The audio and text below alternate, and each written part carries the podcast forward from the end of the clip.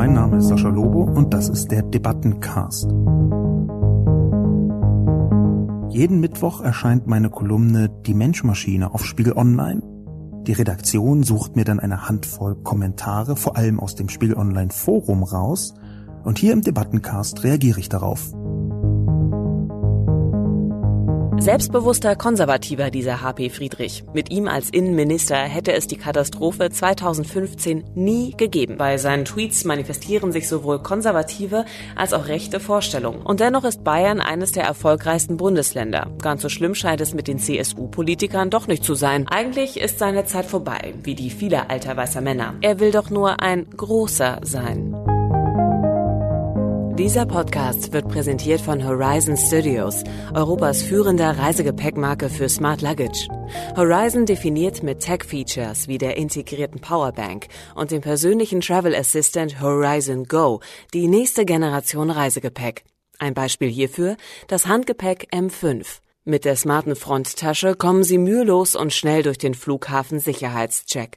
Urbane Nomaden und Sascha Lobo-Hörer sparen jetzt 50 Euro für ihren Einkauf bei Horizon. Einfach den Aktionscode LOBO50 auf www.horizon-studios.com eingeben und bestellen. Guten Tag und herzlich willkommen zu einer neuen Ausgabe des Debatten- und Reflexionscastes. Heute zu einem besonderen Thema, vielleicht sogar einem besonderen Mann, Wuttwitterer Hans-Peter Friedrich, der Rechtsabbieger. Ich habe heute vor der Zusammenfassung eine kurze Anmerkung, denn ich werde den ganzen Podcast in Form einer kleinen experimentellen Überraschung versuchen zu gestalten. Aber zunächst die Zusammenfassung der Kolumne. Wut-Twitterer Hans-Peter Friedrich, der Rechtsabbieger. Hans-Peter Friedrich, CSU, war Innenminister und ist Bundestagsvizepräsident. Zwei Ämter, die die Essenz der Demokratie ausmachen. Trotzdem fiel Friedrich immer wieder mit rechten, teils schrillen Äußerungen auf.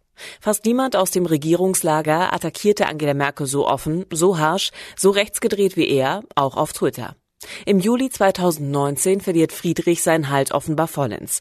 Als ein bayerischer CSU-Oberbürgermeister in Augsburg auf einer Demonstration gegen die AfD spricht, wird er mit Tomaten beworfen. Friedrichs Kommentar? Wie konnte er glauben, dass die Hashtag Linksfaschisten Demokraten sind? Der Begriff Linksfaschisten wird in den sozialen Medien fast ausschließlich von Rechten und Rechtsextremen verwendet, am häufigsten im Umfeld von AfD und extremistischen Splittergruppen.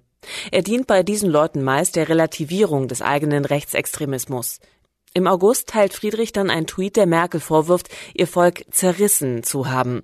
Als die Kanzlerin später zurücktritt, scheint Friedrich wie ausgewechselt. Er teilt keine Artikel des rechtsgerichteten Mediums Tichys Einblick mehr. Er feiert die neue CDU-Vorsitzende Annegret Kramp-Karrenbauer in einer Vielzahl von Tweets. Begeistert nimmt er am Europawahlkampf der Union teil.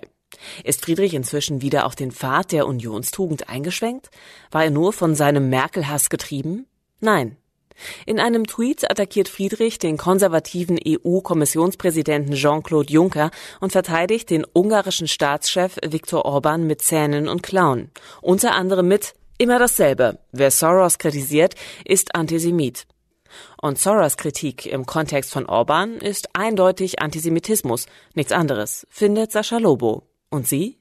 Wer ist Hans-Peter Friedrich und warum?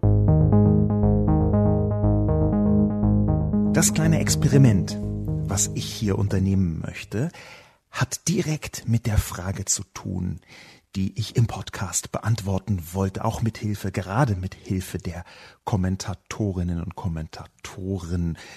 Und das Experiment besteht daraus, dass sie das gar nicht wussten, dass ich das tun wollte, der einzige klitzekleine Hinweis ist in der Frage verborgen, die heißt, wer ist Hans-Peter Friedrich und warum?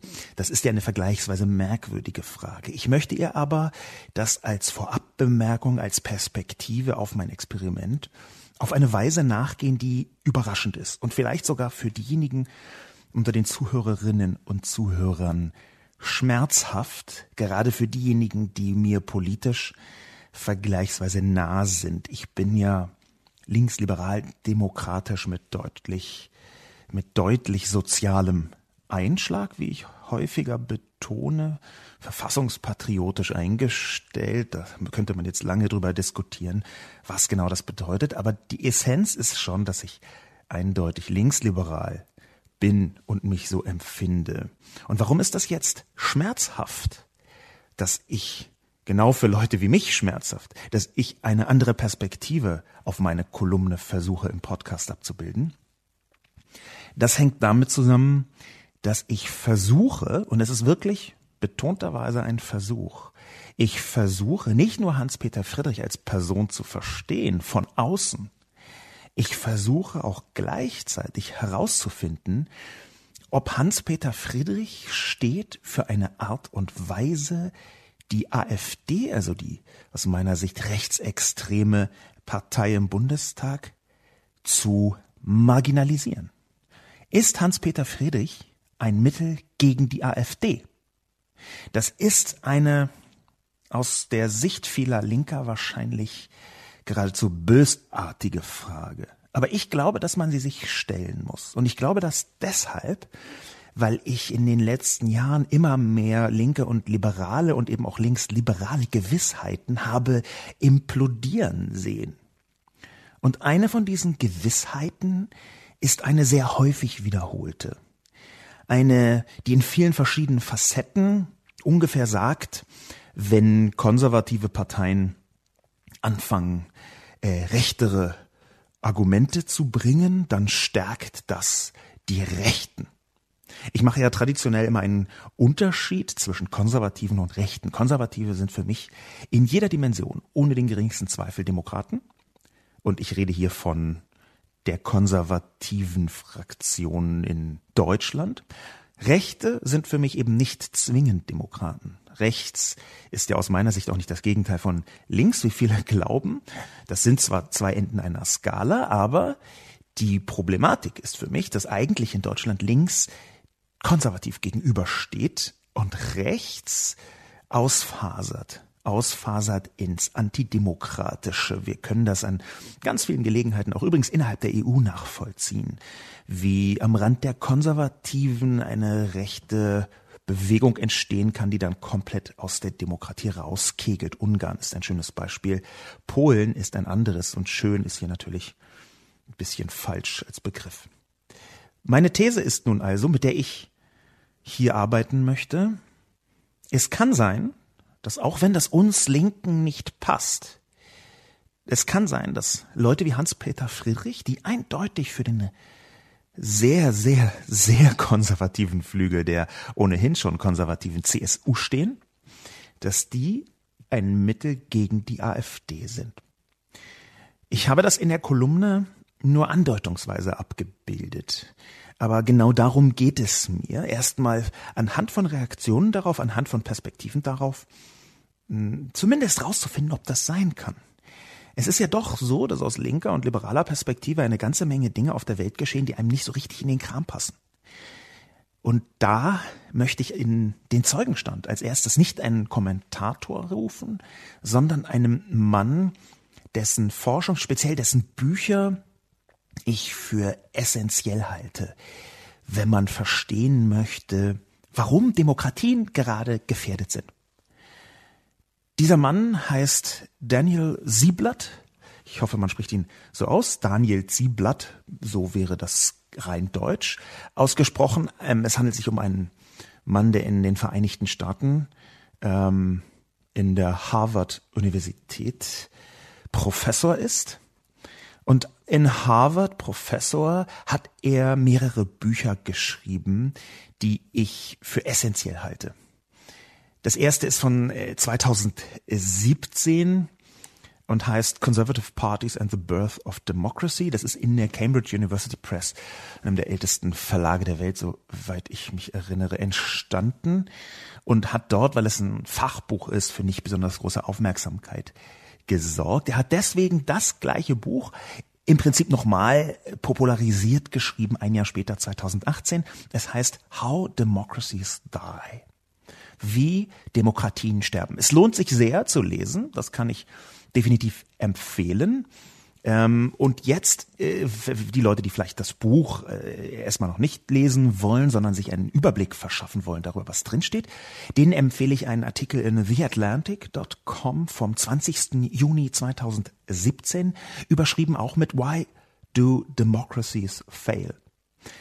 Man kommt auf diesen Artikel ganz leicht, wenn man Daniel Sieblatt und Why do democracies fail googelt, dann kommt dieser Artikel relativ weit oben. Und das, was jetzt also geschieht, ist, dass Daniel Sieblatt eine andere Perspektive anbietet darauf, warum Demokratien gefährdet sind.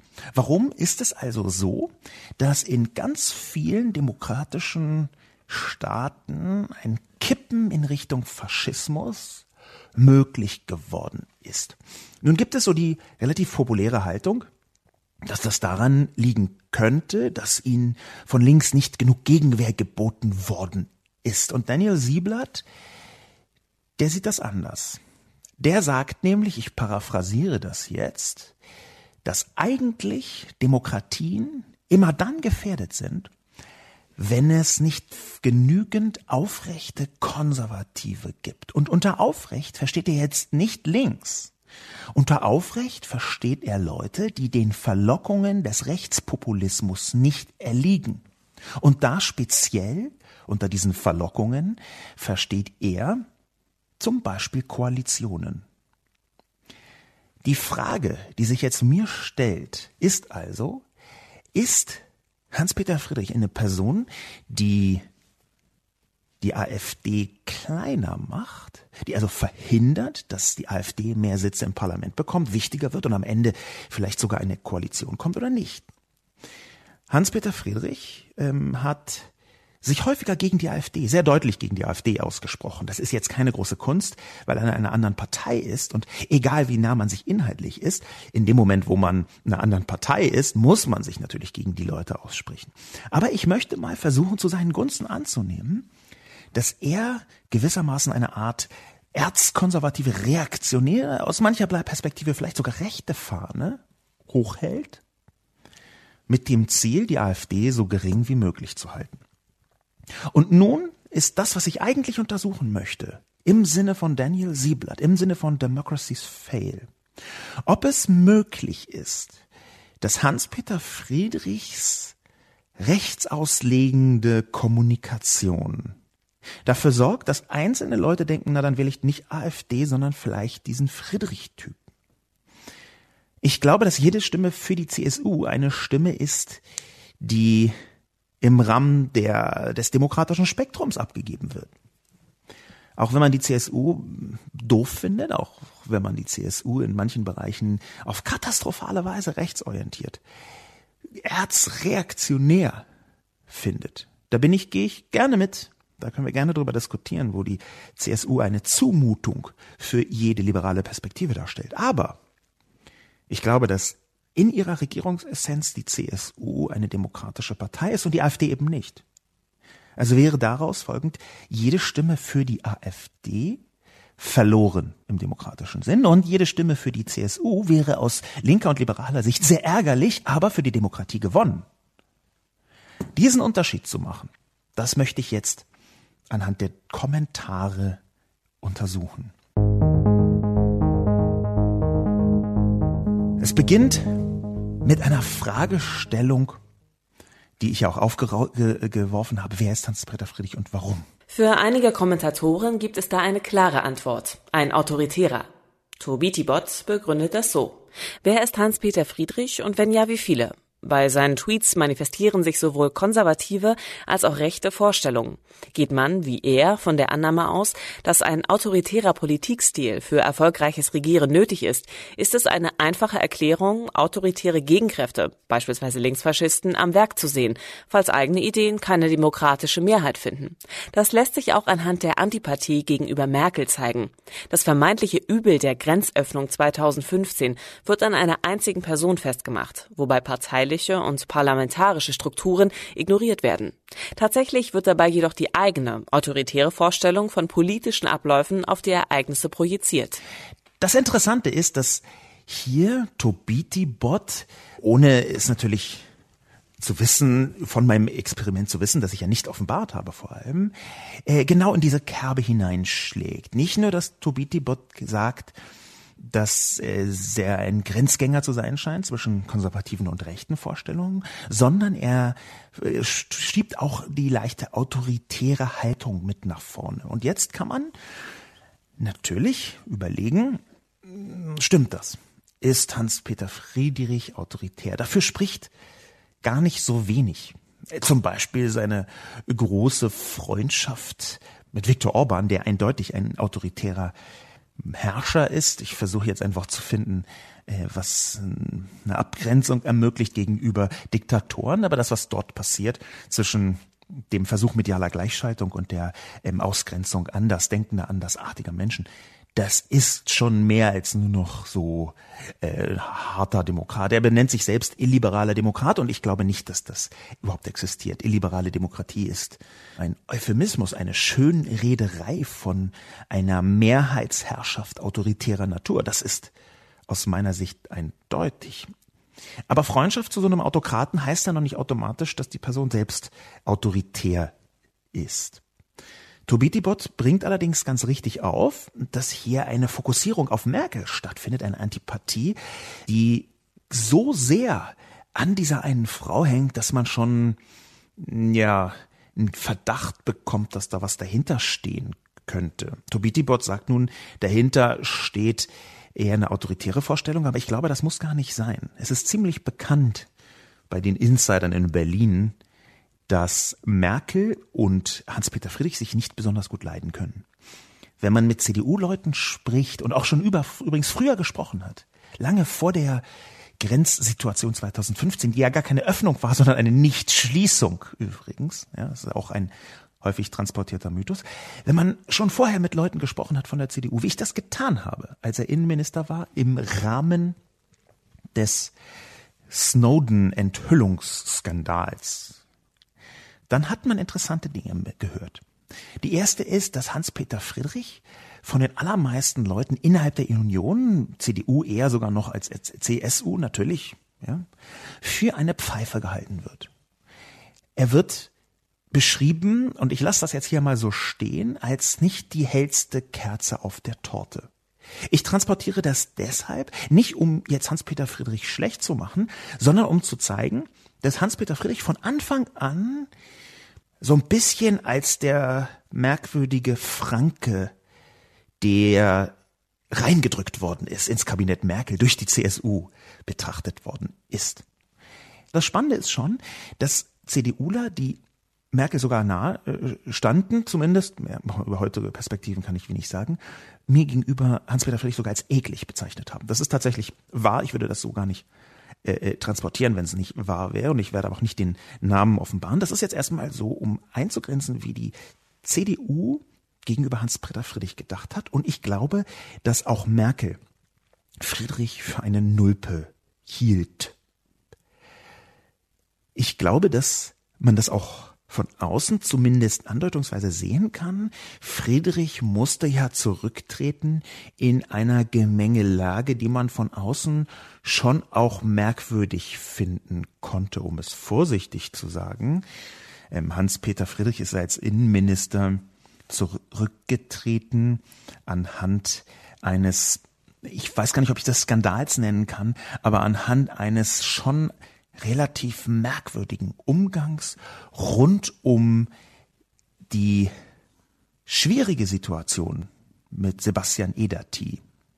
Also diese Situation, wo Sebastian Ederti, ein Innenpolitiker der SPD, der dann offenbar im weiteren Sinn kinderpornografische äh, Schwierigkeiten bekommen hat, die Details bitte selbst nachlesen. Im Rahmen dieser ganzen Situation ist Hans-Peter Friedrich zurückgetreten auf eine Weise, die wenig Zweifel daran lässt, dass Merkel ihn dazu gedrängt hat. Es gäbe also einen ganz tollen Grund für persönlichen Merkel-Hass.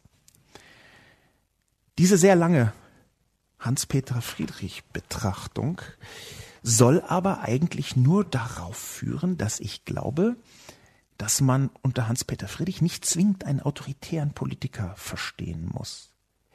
Dass mir seine Haltungen nicht passen, dass ich das selbst auch um jetzt CDUler zu zitieren, eklig finde, was er tut, dass ich selber auch nicht davon überzeugt bin, dass Hans-Peter Friedrich der größte Demokrat des Universums ist. Das ist eine Sache. Es ist eine andere Sache, zu glauben, ob Hans-Peter Friedrich mit seiner Position nicht Leute anzieht mit so einem leichten Hang zum Autoritären, mit so einem leichten Hang dazu, alles links der Mitte für äh, verfassungsgefährdend zu halten, die ihn dann wählen und eben nicht die AfD. Ich weiß, das ist manchmal etwas eine schmerzhafte Position, die man so abbildet. Aber wenn wir Sieblatt folgen, und Sieblatt hat in seinen beiden Büchern, diesem eher wissenschaftlich geprägten und in diesem eher populär geprägten, eine eindeutige Position aufgemacht und die auch belegt mit historischen Fakten. Zumindest so, dass man sagen kann, es kann so sein. Wenn man ihm also folgt, dann braucht man in der Essenz, um ein Kippen einer Demokratie zu verhindern, Konservative, die, ich zitiere, nicht den Verlockungen des Rechtspopulismus erliegen und unter Verlockungen versteht Sieblatt hier nur zum Teil Argumentationen zu übernehmen. Zum anderen und sehr wichtigen Teil versteht er eindeutig Koalitionen, also tiefere Zusammenarbeit mit den Rechten. Und hier verliefe also das wichtigste Grenzmoment. Das Grenzmoment nämlich, ob die CSU zu irgendeinem Zeitpunkt bereit wäre, mit der AfD zu koalieren oder nicht.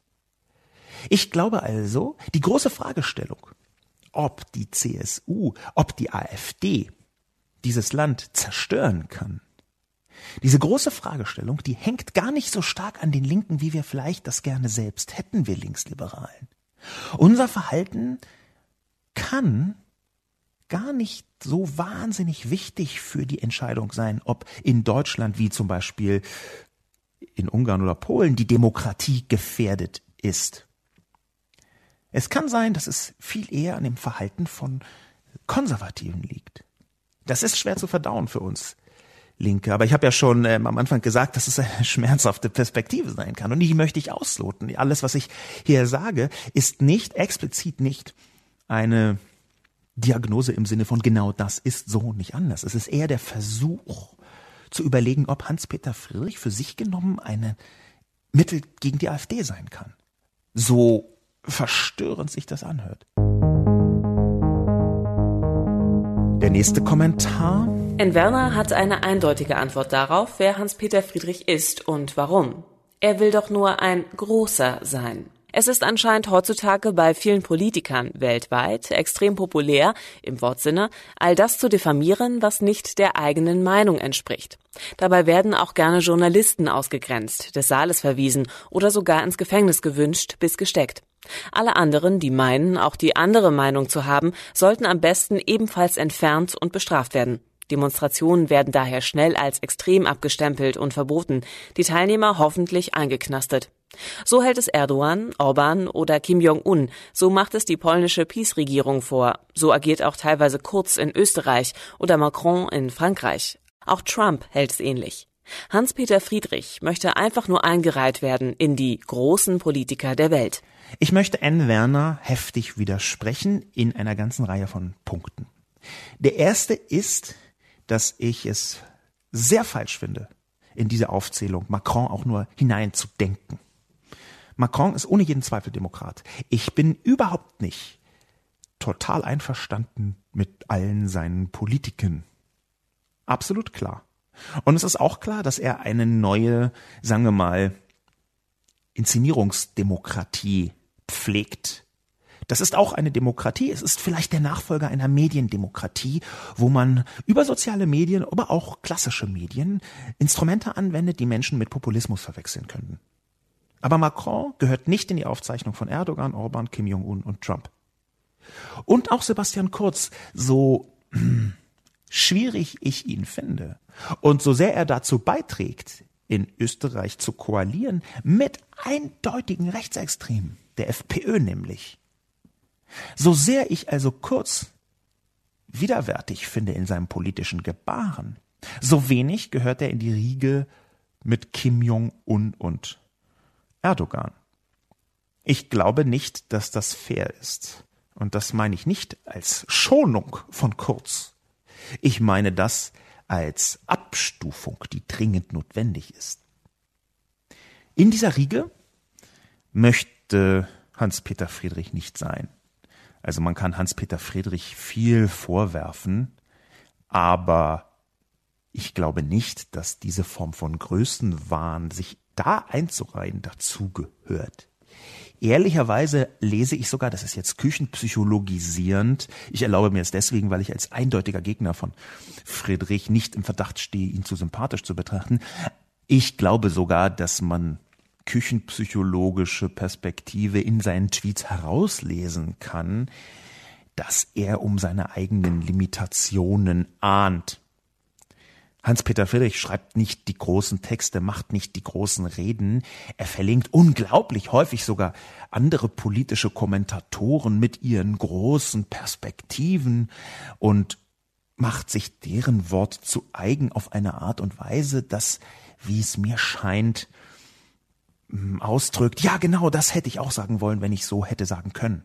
Das ist jetzt schon eine Unterstellung, das ist äh, mir klar, aber ich glaube nicht, dass Hans-Peter Friedrich glaubt, dass er die große politische Vision persönlich gepachtet hat. Ich kann mich irren, ich kenne ihn ja nicht persönlich, ich möchte ihn persönlich auch ungern kennenlernen, ehrlich gesagt.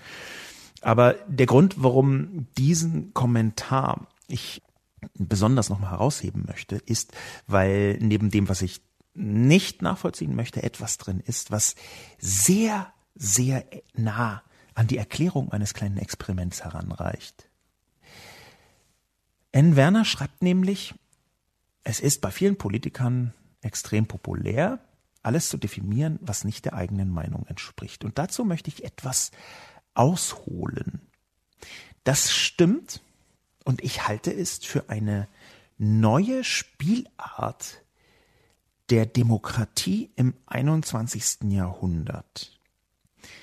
Was meine ich damit? Ich meine damit, dass es neuere Forschungen dazu gibt, wie die Gesellschaft im 21. Jahrhundert aufgebaut ist, wie wir das im 20. Jahrhundert vielleicht nicht gemerkt haben oder wie es vielleicht auch noch gar nicht so weit war. Ich spiele an auf einen Begriff namens digitaler Tribalismus. Digitaler Tribalismus, das ist in Deutschland geprägt worden durch den Kulturwissenschaftler Michael Seemann, mit dem ich übrigens befreundet bin.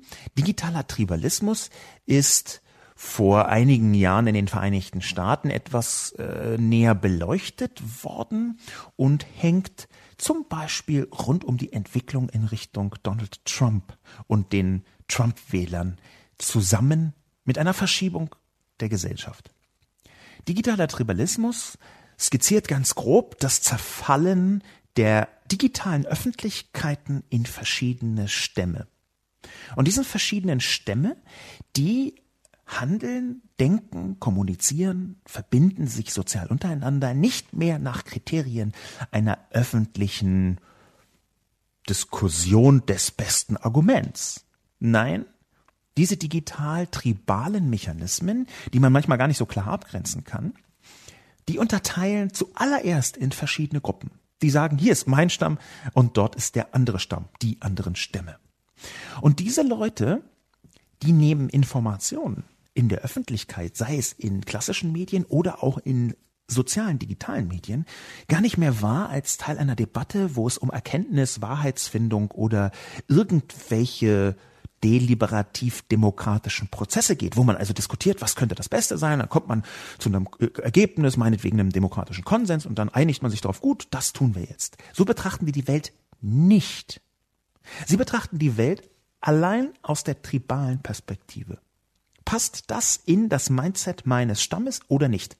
Kommt das aus meinem Stamm oder nicht? Stützt das meinen Stamm oder nicht? Es gibt hierzu eine ganze Reihe ziemlich interessanter Beobachtungen und auch Studien. Ich verweise auf einen Artikel, den es sich zu lesen lohnt, den ich auch ein, zwei Mal schon verlinkt, ich glaube sogar im Podcast schon mal erwähnt habe. Nämlich ein Artikel von Salon.com aus dem September 2016, noch vor der Wahl von Trump. Er ist überschrieben mit It's science, stupid. Why do Trump supporters believe so many things that are crazy and wrong? Es ist die Wissenschaft, du Depp. Warum glauben Trump-Unterstützer so viele Dinge, die komplett gaga sind oder falsch? Ein bekanntes Beispiel ist da zum Beispiel, dass sehr viele Trump-Supporter ganz offenbar keine Probleme damit hatten, Nachrichten weiterzuleiten, die nahegelegt haben, dass Hillary Clinton im Jahr 2016 einen Kinderpornoring aus einer Pizzeria in Washington geleitet hat. Und wir wissen das, weil einer dieser Trump-Supporter das so sehr geglaubt hat, dass er mit einem Sturmgewehr in diese Pizzeria hineingegangen ist und dort angefangen hat zu schießen, weil er in den Keller wollte, wo ja Hillary Clinton saß mit ihren kinderpornografischen Erzeugnissen. Das ist also eine Absurdität, also auch eine abseits der Realität stattfindende Überzeugung, die so merkwürdig ist, dass viele Leute ihr hinterhergegangen sind. Und das, was wissenschaftlich rausgekommen ist, hat vor allem ein Mann namens Dan Kahan hervorgebracht. Dan Kahan ist Yale-Professor und zwar interessanterweise sowohl für Recht als auch für Psychologie. Es ist also ein sehr umtriebiger Mann. Der hat das sogenannte Cultural Cognition Project angefangen bzw. betreut. Dan Kahan nun sagt, und das kann man in diesem Artikel, den ich gerade zitiert habe von Seller.com, auch nachlesen, Dan Kahan sagt nun, dass diese digitalen Tribalismen bedeuten, dass Menschen Informationen gar nicht mehr nach Wahrheitsgehalt sortieren, sondern nur noch danach, ob die eigene tribale Position gestützt wird. Das heißt, Informationen werden geteilt in sozialen Medien, nicht weil man denkt, sie sind wahr, sondern weil man denkt, man kann damit einerseits zeigen, dass man ein gutes Mitglied der eigenen Gruppe ist, und andererseits, und das ist genau der Punkt, der überleitet zu Hans-Peter Friedrich, und andererseits die anderen Stämme aufregt. Man kann auch dann Teil eines Stammes sein, wenn man das selbst gar nicht ahnt oder merkt. Das ist eine Einteilung, eine Weltsicht, die auch dann funktioniert, wenn man sie selber gar nicht teilt. Ganz simpel, wenn mein Gegenüber glaubt, wir sind in zwei verschiedenen Stämmen und sich so, so, so verhält. Wenn er also ein Innen und ein Außen als gegeben betrachtet, dann ist in gewisser Weise diese Definition des anderen, wenn er laut und machtvoll genug ist, wirksam.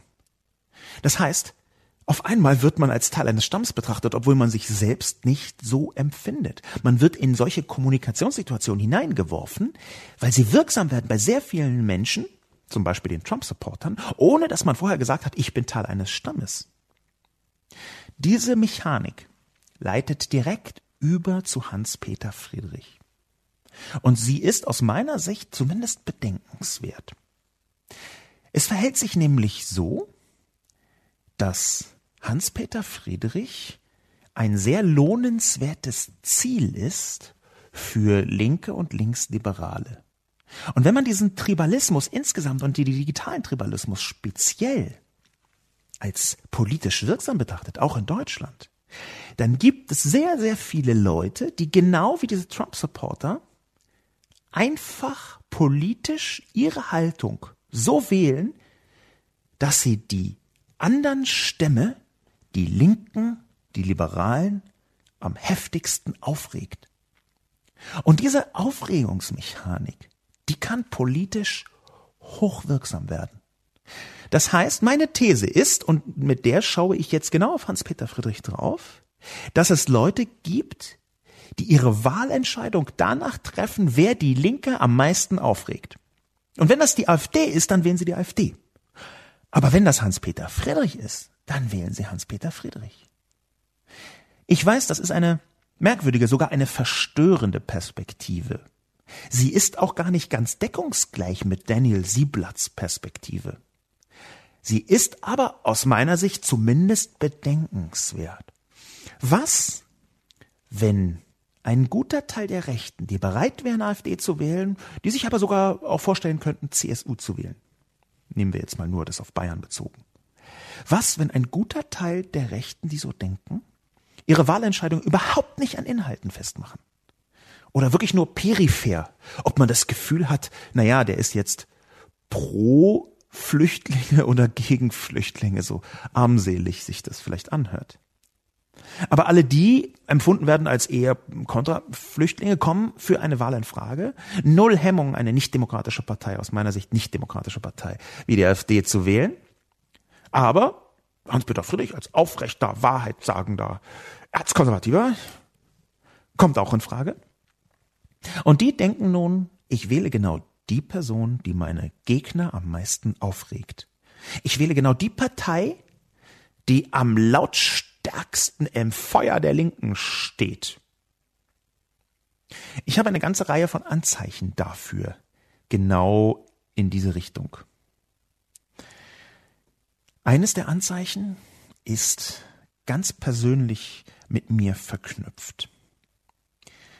Vielleicht haben einige Leute gemerkt, dass ich eine Zeit lang extrem intensiv in Talkshows war. Um präzise zu sein, es gibt ja Menschen, die da Buch führen, war ich im Jahr 2016 die Person, die in Deutschland am häufigsten in Talkshows war, mit der Ausnahme von Profipolitikern. Profipolitiker, dadurch, dass politische Talkshows ja ständig die Politik einladen, ähm, sind da so ein bisschen außerhalb der Rechnung, aber Profipolitiker ab, ausgenommen war ich 2016 mit Abstand am häufigsten in den großen Talkshows. Und da waren noch nicht mal irgendwelche kleineren mit eingerechnet. Seit 2016, seit Dezember 2016 war ich in keiner Talkshow mehr. Das hing auch damit zusammen, nicht nur, aber auch, dass ich mich entschieden habe und das auch zum Teil an manche Talkshows kommuniziert habe, dass ich mich entschieden habe, erstmal eine gewisse Pause zu machen und nachzudenken. Und warum wollte ich nachdenken? Ich wollte nachdenken, weil 2016 Trump gewählt wurde und das war für mich so ein gigantischer Einschnitt, dass ich im Prinzip alles auf den Prüfstand stellen wollte, was meine eigenen Perspektiven der Verhinderung von rechten und rechtsextremen Kräften in einer Demokratie angeht. In dieser Recherche habe ich gemerkt, dass einzelne Ausschnitte aus meinen Talkshow-Auftritten bei AfD-Anhängern rumgereicht worden sind. Ich war in Talkshows gegen relativ viele AfDler. Das hängt damit zusammen, dass ich ähm, kein Politiker bin. Man muss mich nicht wählen, man kann mich gar nicht wählen. Ich habe auch kein Produkt, was ich verkaufe, außer jetzt im weiteren Sinn irgendwie ja immer mich selbst. Aber ich habe keinen Verband, den ich vertreten muss. Ich kann einfach sagen, worauf ich Bock habe. Völlig egal. Ich habe niemanden, der dann irgendwie bei mir anruft und sagt, äh, Lobo, hier, jetzt kommen Sie mal zu Ihrem Vorgesetzten. Das geht so nicht. Das verträgt sich nicht mit den Prinzipien, die wir auf unserem Parteitag 1978 oder bla bla bla. Ich kann also relativ gnadenlos argumentieren. Das ist einer der Gründe, warum ich eingeladen worden bin. Ich habe aber, wie gesagt, schon gemerkt, dass ich in eine Talkshow eingeladen werde und dann gibt es einen Ausschnitt aus der Talkshow, wo ich gegen eine AfD-Person argumentiere. Gauland, Petri, irgendwelche weniger Bekannten. Und dieser Ausschnitt wird dann bei AfD-Lern rumgereicht. Und der Grund, wie, das habe ich auch in den Facebook-Kommentaren zum Beispiel nachvollziehen können. Der Grund, warum das geschieht und wie das geschieht, liegt daran, dass ich für diese Leute eine Art, naja, Kompass bin, der nach Süden zeigt. Ich paraphrasiere jetzt die Sätze, mit denen die Ausschnitte geteilt worden sind. Ungefähr so, naja, wenn dieser offensichtlich linksextreme Punk gegen die AfD ist, dann liegt die AfD ja irgendwie richtig. Dann machen die etwas richtig. Das bedeutet, die haben ihre politische Richtung ihre politische Ausrichtung und auch ihr Wahlverhalten weniger danach ausgewählt, weniger so sich haben stärken lassen nach dem, was sagen die eigentlich, sondern was regt die anderen auf.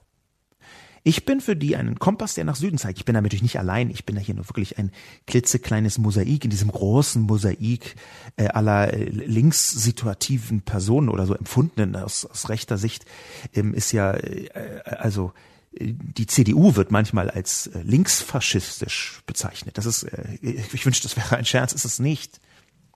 In dieser Perspektive ist es so, dass der größte Knall zwischen den politischen Lagern, links und konservativ, der größte Knall symbolisiert für diese Menschen die sinnvollste politische Richtung. Das heißt, wenn ganz viele Linke rumhacken auf der AfD, dann ist die AfD attraktiv. Wenn ganz viele Linke rumhacken auf Hans-Peter Friedrich, dann ist die CSU vielleicht attraktiver. Ich wiederhole nochmal, das ist eine mögliche Perspektive, aber ich möchte ihr eben nachgehen. Der nächste Kommentar geht in eine interessante Richtung. Bei aller Kritik an Hans-Peter Friedrich und der CSU, Sunshine HW findet, so schlimm kann es nicht sein und hat auch eine Begründung parat. Und dennoch ist Bayern eines der erfolgreichsten Bundesländer. Ganz so schlimm scheint es mit den CSU-Politikern doch nicht zu sein. Berlin hat halt Probleme mit solchen Leuten. Dort herrscht ein anderer Stil als in Bayern. Das geht schon beim Umgang mit Geld los. Ich lebe gern in Bayern. Das ist eine interessante Perspektive deshalb, weil sie Politik als eine Art Blackbox betrachtet. Man sagt, naja, es ist halt ein anderer Stil. Sunshine HW kümmert sich gar nicht um politische Verfahrensweisen. Ganz offensichtlich. Sondern tut das alles als anderer Stil ab. Inklusive nicht nur der Verfahrensweisen selbst, sondern vor allem der politischen Position. Sunshine HW bringt also, und dafür bin ich sehr dankbar, mit hinein in den politischen Diskurs. Aha. Ja, Hans-Peter Friedrich mag hier und da merkwürdige, vielleicht sogar rechte, autoritäre Haltungen haben, kann ja sein, aber die CSU hat Erfolg, ist ja offensichtlich in Bayern auch wirtschaftlich erfolgreich. Ich lebe gerne in Bayern.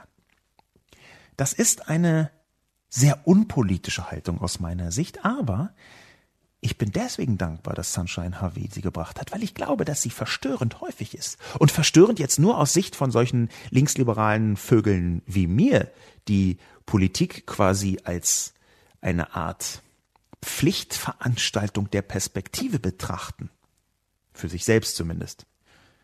Es gibt sehr viele Leute, die betrachten Politik als eine Art Blackbox, auch wenn sie das gar nicht so wahrnehmen vielleicht, die einfach sagen, na, aber wieso funktioniert doch? Aber äh, geht doch. Warum nicht? Das ist eine entethisierte Betrachtung. Es ist eine Betrachtung, wo man einzelne politische Entscheidungen nicht an moralischen Maßstäben, sondern an Wirksamkeitsmaßstäben festmacht. Und ich halte sie nicht für nicht unproblematisch.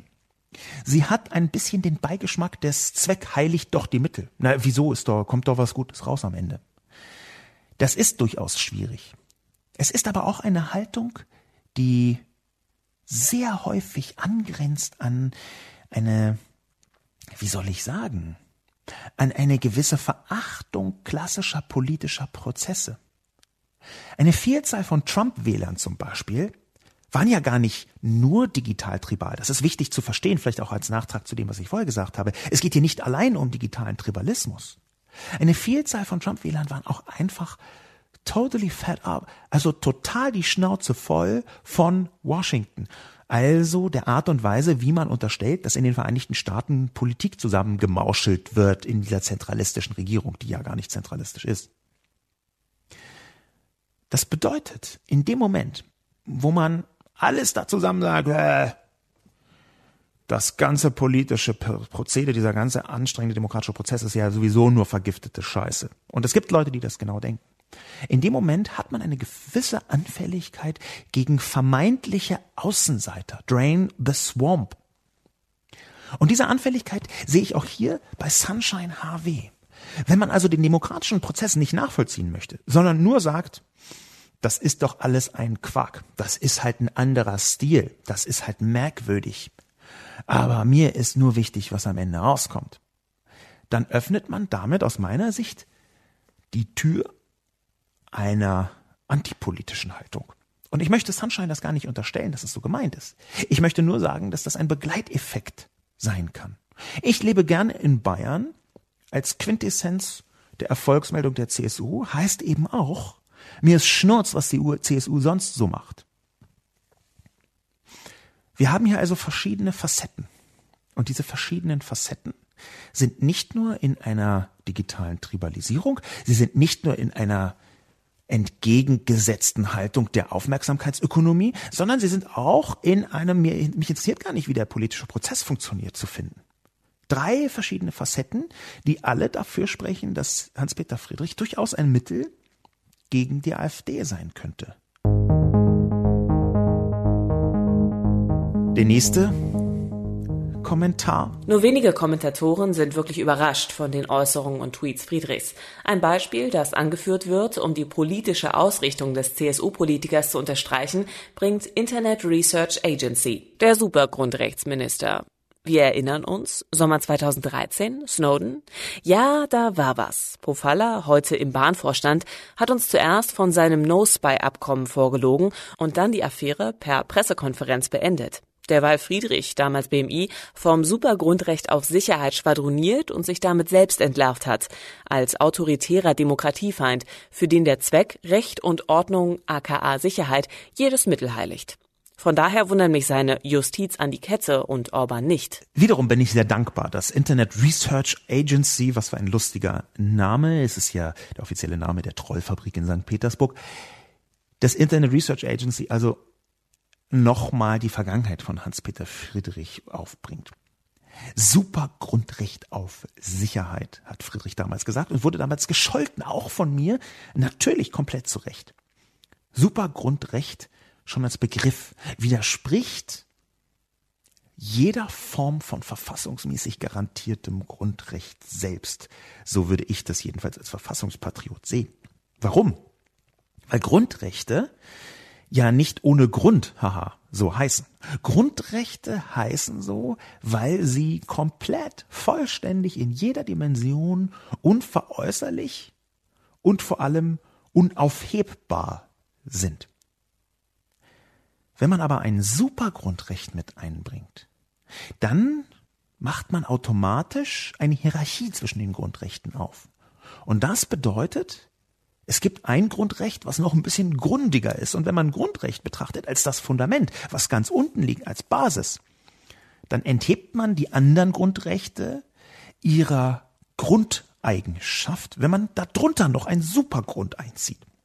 Soweit, so absurd formuliert, aber ich kann mir eine rechtliche Perspektive vorstellen, die Friedrich eingenommen hat, die eben nicht zwingend bedeutet, dass er autoritärer Demokratiefeind ist, sondern die eher bedeutet, dass Sicherheit die Voraussetzung dafür ist, in bestimmter Form, die Aufrechterhaltung der öffentlichen Ordnung, dass andere Grundrechte überhaupt erst durch den Staat garantiert werden können. Ich versuche jetzt, wie gesagt, sogar ein bisschen gegen mich selbst zu argumentieren. Ich habe ja rumgehackt auf dem Supergrundrecht. Aber zum einen sind wir nicht mehr 2013 und zum zweiten ist ja dieser ganze Podcast eine Art Experiment, wo ich versuche, hm, so wenig mir Friedrich gefällt, so sehr trotzdem eine mögliche positive Funktion in einer Demokratie für ihn rauszukitzeln. Sehr unwahrscheinlich, dass ich das tue, das gebe ich zu. Ich probiere es einfach trotzdem. Dafür sind Podcasts ja da, dass man Versuche machen kann. Ich kann mir also vorstellen, dass gerade dieses leichte Schillern an der Grenze zwischen hm, halbautoritär und demokratisch etwas ist, was A Leute anzieht, die eigentlich orbanhaft illiberale Demokratie installieren wollen, also überhaupt gar kein Interesse an echter Demokratie haben, wie Orban eben auch nicht, sondern sich selbst als autokratisches Zentrum jeder Mehrheit betrachten. Das ist ja das Fatale an solchen illiberalen Demokratien, dass es Leute gibt, und das finden wir im rechten Spektrum immer wieder, die behaupten, die schweigende Mehrheit steht hinter mir, meine Haltung ist die einzige, die die Mehrheit wirklich akzeptiert, alles andere ist entweder Verblendung oder linksradikal und müsste verboten werden. Und wenn man da aus rechter Sicht lange genug alles Mögliche marginalisiert, verbietet, zurechtstaucht, teilweise sogar auf rechtsextremer Seite mit Gewalt bekämpft, silenced, also zum Verstummen bringt durch Bedrohung, dann ist man irgendwann tatsächlich in der Mehrheit. Das ist genau das, was Internet Research Agency hier mit autoritäre, autoritäre Demokratiefeinde meint. Aber wenn Friedrich nur die Angel ist, die solche Leute ködern soll, er aber selbst zwingend durch seine Eingemeindung in der CSU eingehegt werden kann, dann kann ich mir am Ende vorstellen, dass er trotzdem einen Zweck erfüllt.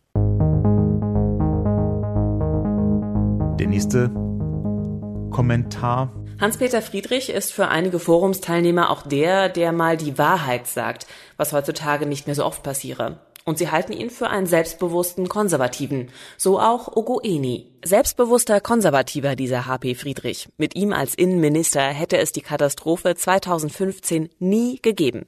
Das ist leider die Wahrheit. Mit AKK gewinnen die Konservativen wieder an Gewicht bei der Union, was gut für unser Land ist. Die Fragen der inneren Sicherheit und der illegalen Einwanderung sind die Zukunftsfragen von Europa. Herr Lobo muss schon weit, weit links stehen, um Friedrich als Rechten einzuordnen. Hatte aber auch nichts anderes von ihm erwartet. Darauf kann ich erstmal direkt antworten, weit, weit links stehen, dass Ogo Eni eine Perspektive einnimmt, die legitim ist, wobei weit links würde ich das gar nicht sagen. Ich bin links der Mitte, aber gar nicht so wahnsinnig weit links der Mitte. Ich habe übrigens in diesem Kontext schon mal überlegt, ob ich das mal aufschreibe warum ich mich wie wo verorte als linksliberal. Natürlich ist aber auch klar, Ogoeni, das wird, werden Sie zugeben müssen, je weiter rechts, je weiter konservativ man selbst steht, desto weiter links sehen dann halt die anderen aus. Ich stehe nicht weit links. Warum tue ich das nicht? A, ich bin zwar linksliberal, aber auch Verfassungspatriot. Ähm, das heißt, ich bin großer Anhänger der freiheitlich-demokratischen Grund- Ordnung. Erster Punkt. Der zweite Punkt ist, dass ich Anhänger einer sozialen Marktwirtschaft bin. Ich schreibe das auch auf meiner Seite saschalobo.com slash Transparenz explizit, dass ich halt nicht irgendwie demokratischer Sozialist bin, wie Teile der SPD zum Beispiel, sondern dass ich für eine soziale Marktwirtschaft stehe.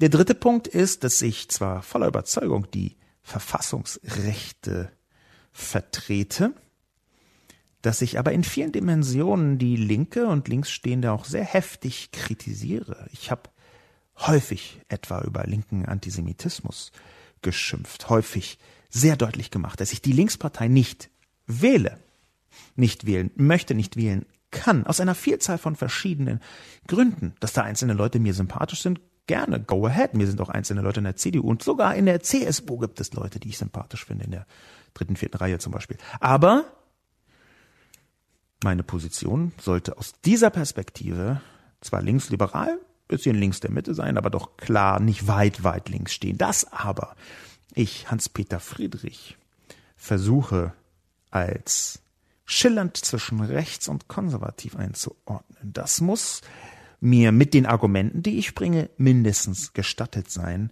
Vor allem, weil er ja in Gewässern fischt, und Applaus bekommt von Leuten, die sich selbst als rechts einordnen. Gut nennen wir ihn selbstbewusster Konservative, der auch mal die Wahrheit sagt. Was hat das damit zu tun, dass er nicht trotzdem auch rechte Aspekte mit hineinbringt? Das habe ich ja hier gerade schon mit versucht zu diskutieren. Ogoeni tut etwas, was auf Twitter häufiger gesagt ist, gesagt worden ist, nämlich zu unterstellen, der sagt endlich mal die Wahrheit. Ich habe ein bisschen ein Problem mit dieser Form der Wahrheitsbehauptung. Das ist etwas, was in rechten Sphären immer wieder geschieht, dass man sagt, das ist doch die Wahrheit, ich sage die Wahrheit. Es gibt in ganz vielen Bereichen eine große Verwechslung innerhalb der Rechten zwischen einer Perspektive auf die Realität und dem, was man als Wahrheit betrachtet. Ich gebe gerne zu, dass ganz viele Sachen, die ich sage, die meine Interpretation der Wirklichkeit, der Realität sind, eben nicht zwingend mit der Wahrheit übereinstimmen, sondern dass das eine Interpretation der Realität ist. Das habe ich in sehr vielen Fällen auch in diesem Podcast, zum Teil auch in der Kolumne versucht abzubilden. In einer Kolumne, das muss man dazu sagen, ist ja ab Werk, das ist die Definition einer Kolumne Meinung am Start. Und Meinung und Wahrheit sind eigentlich zwei Sachen, die sich gar nicht so wahnsinnig gut miteinander vertragen.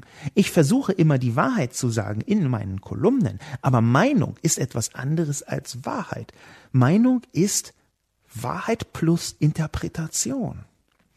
Wenn man also behauptet, von rechts passiert das sehr oft, die Wahrheit zu sagen, und es ist in Wirklichkeit nur eine Meinung, eine Interpretation der Wahrheit.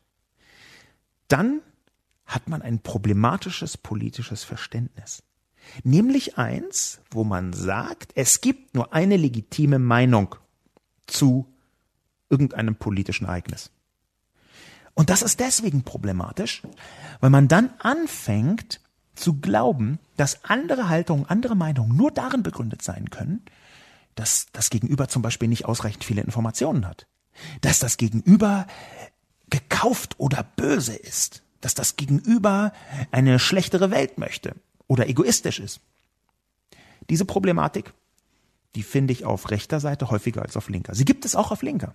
Sie ist in den Linken sogar noch ein bisschen selbstverständlicher mal so vorgetragen, weil in den Linken eine moralische Perspektive manchmal nicht nur selbst behauptet, sondern geradezu vorausgesetzt wird. Hier, das ist die ethisch-moralische Perspektive, auf der man drauf diskutiert und anders geht es nicht. Aber von rechts ist das nicht nur ein Instrument, sondern eine Welthaltung.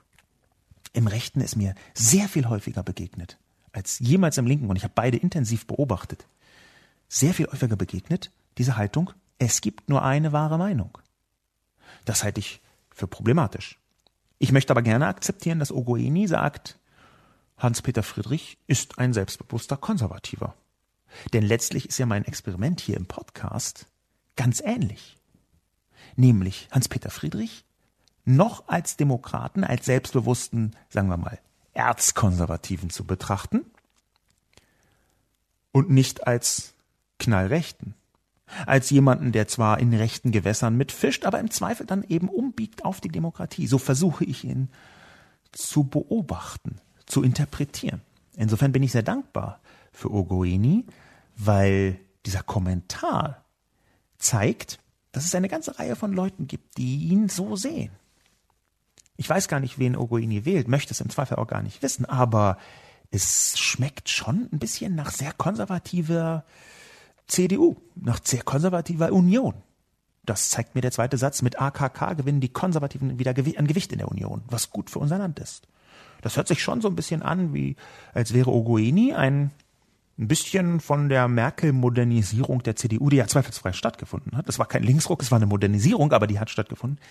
Als wäre davon ein bisschen abgeturnt, dass das Merkel so gemacht hat.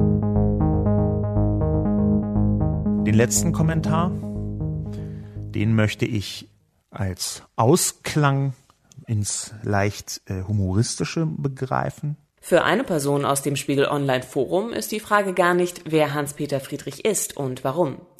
Tata Nano fragt, Herr Lobo, warum sollten wir uns überhaupt mit Hans-Peter Friedrich unterhalten? Eigentlich ist seine Zeit vorbei, wie die vieler alter weißer Männer. Und darüber sind sie wütend. Wütend, dass evangelische, kinderlose Frauen das Sagen haben. Wütend, dass es nun die Ehe für alle gibt. Wütend, weil ihre schöne heile Welt in Gefahr ist. Am Ende einfach nur noch wütend. Warum aber sollten wir also einem frustrierten, wütenden Zeitgenossen noch eine Bühne bieten, anstatt ihn ins Gestern zu verabschieden? Außer natürlich Sie, Herr Lobo und Herr Böhmermann stecken dahinter. Dann ist das Satire. Tata Nano hat schon häufiger kommentiert und ich hatte eigentlich fast immer einen Gewinn daraus ziehen können. Dieser Kommentar von Tata Nano aber ist aus meiner Sicht schwierig. Ich sage es deswegen, weil heute ja meine Sicht ist, dass ich versuche, so viel wie möglich Sinnvolles an einer Hans-Peter Friedrich Perspektive zu finden. Und da sieht man, dass wenn man solche Leute wie Hans-Peter Friedrich einfach abtut, dass wenn man sie einfach sagt, hey, deine Zeit ist vorbei, du Sack. Wenn man also sagt, ja, du bist böse, du bist wütend, weil deine Zeit vorbei ist, dann ist das zwar nicht völlig falsch. Wir haben ja eine Vielzahl von Anzeichen dafür, dass die klassische patriarchale Machtstruktur des 20. Jahrhunderts langsam, aber sicher Risse bekommt. Und natürlich ist Hans-Peter Friedrich einfach ein vorzeigealter weißer Mann, der mit seinem Bedeutungsverlust, seinem persönlichen Bedeutungsverlust schon wahnsinnig schlecht zurechtkommt. Natürlich ist er ein Vorzeigebeispiel genau dafür. Natürlich ist er eine Art Fixpunkt für diejenigen, die sagen, er ist doch nur ein aufrechter Konservativer, weil er gegen die Ehe für alle kämpft. Und tatsächlich ist das aus meiner Sicht gar nicht konservativ, sondern reaktionär. Ja, aber die Frage, warum sollten wir uns mit solchen Leuten überhaupt unterhalten, die ist falsch gestellt. Es ist ja auch nicht so, dass ich mich mit Hans-Peter Friedrich unterhalten hätte. Im Gegenteil.